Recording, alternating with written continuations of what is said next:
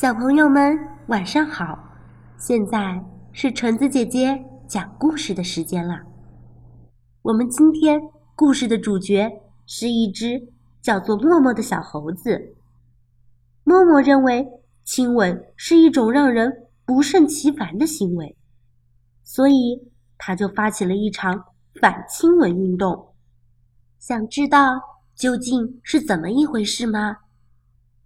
那么。就一起进入我们今天的故事吧。别再亲来亲去。作者：艾玛·奇切斯特·克拉克，翻译：施敏，江苏少年儿童出版社。我希望亲吻没有被发明出来。为什么大伙儿都要亲来亲去呢？到处都看得见，每个角落都会发生，尤其是妈妈亲吻自己的小宝宝。我希望亲吻没有被发明出来，别再亲来亲去，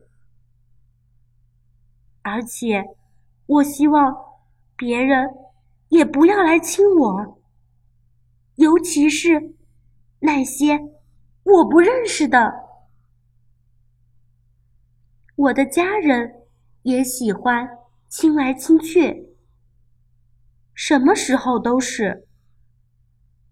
他们见面时要亲亲，再见时也亲亲。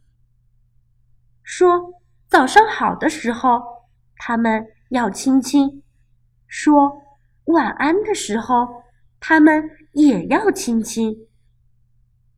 我的表妹咪咪弄伤了自己的手指头，每个人都得去亲一亲，让她快点好起来。咪咪喜欢亲亲，她什么都亲。可是不要亲我呀！我妈妈总是叫我们亲一亲，让我们和好。没门儿！我已经告诉家里所有的人，我爸爸、我妈妈、我奶奶、我所有的表亲、我舅舅和我舅妈，别再亲来亲去。可是，我的话压根儿没起作用。我感到高兴的是。我不再是个小孩子了。他们得到的亲吻比谁都多，不管他们是谁家的小孩子，也不管他们是在叽叽叫、嘎嘎叫，或是吱吱叫，所有的人都想亲亲他们。所以，我明白将会发生什么事情。当我们家的新宝宝出生的时候，他大声的哭喊着。他们越是亲他，他就哭得越凶；他哭得越凶，他们就越是亲他。住手！我大喊。难道你们看不出来他不喜欢被亲来亲去吗？也许。你很乐意来抱抱他，奶奶问。首先，我给他看我的玩具飞机，可他哭个不停。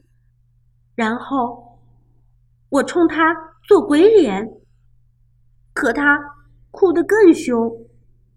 接着，我耍起了香蕉，他还是哭啊哭啊哭啊。你到底要怎么样呢，小弟弟？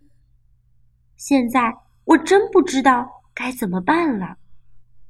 小弟弟的眼睛忽然睁大了，我们互相看看对方，眼睛对着眼睛。小弟弟，我说完他就笑了，然后发生了一件奇怪的事情。我想。一定是我的脑袋出了问题。我亲了他，幸好没有一个人看见。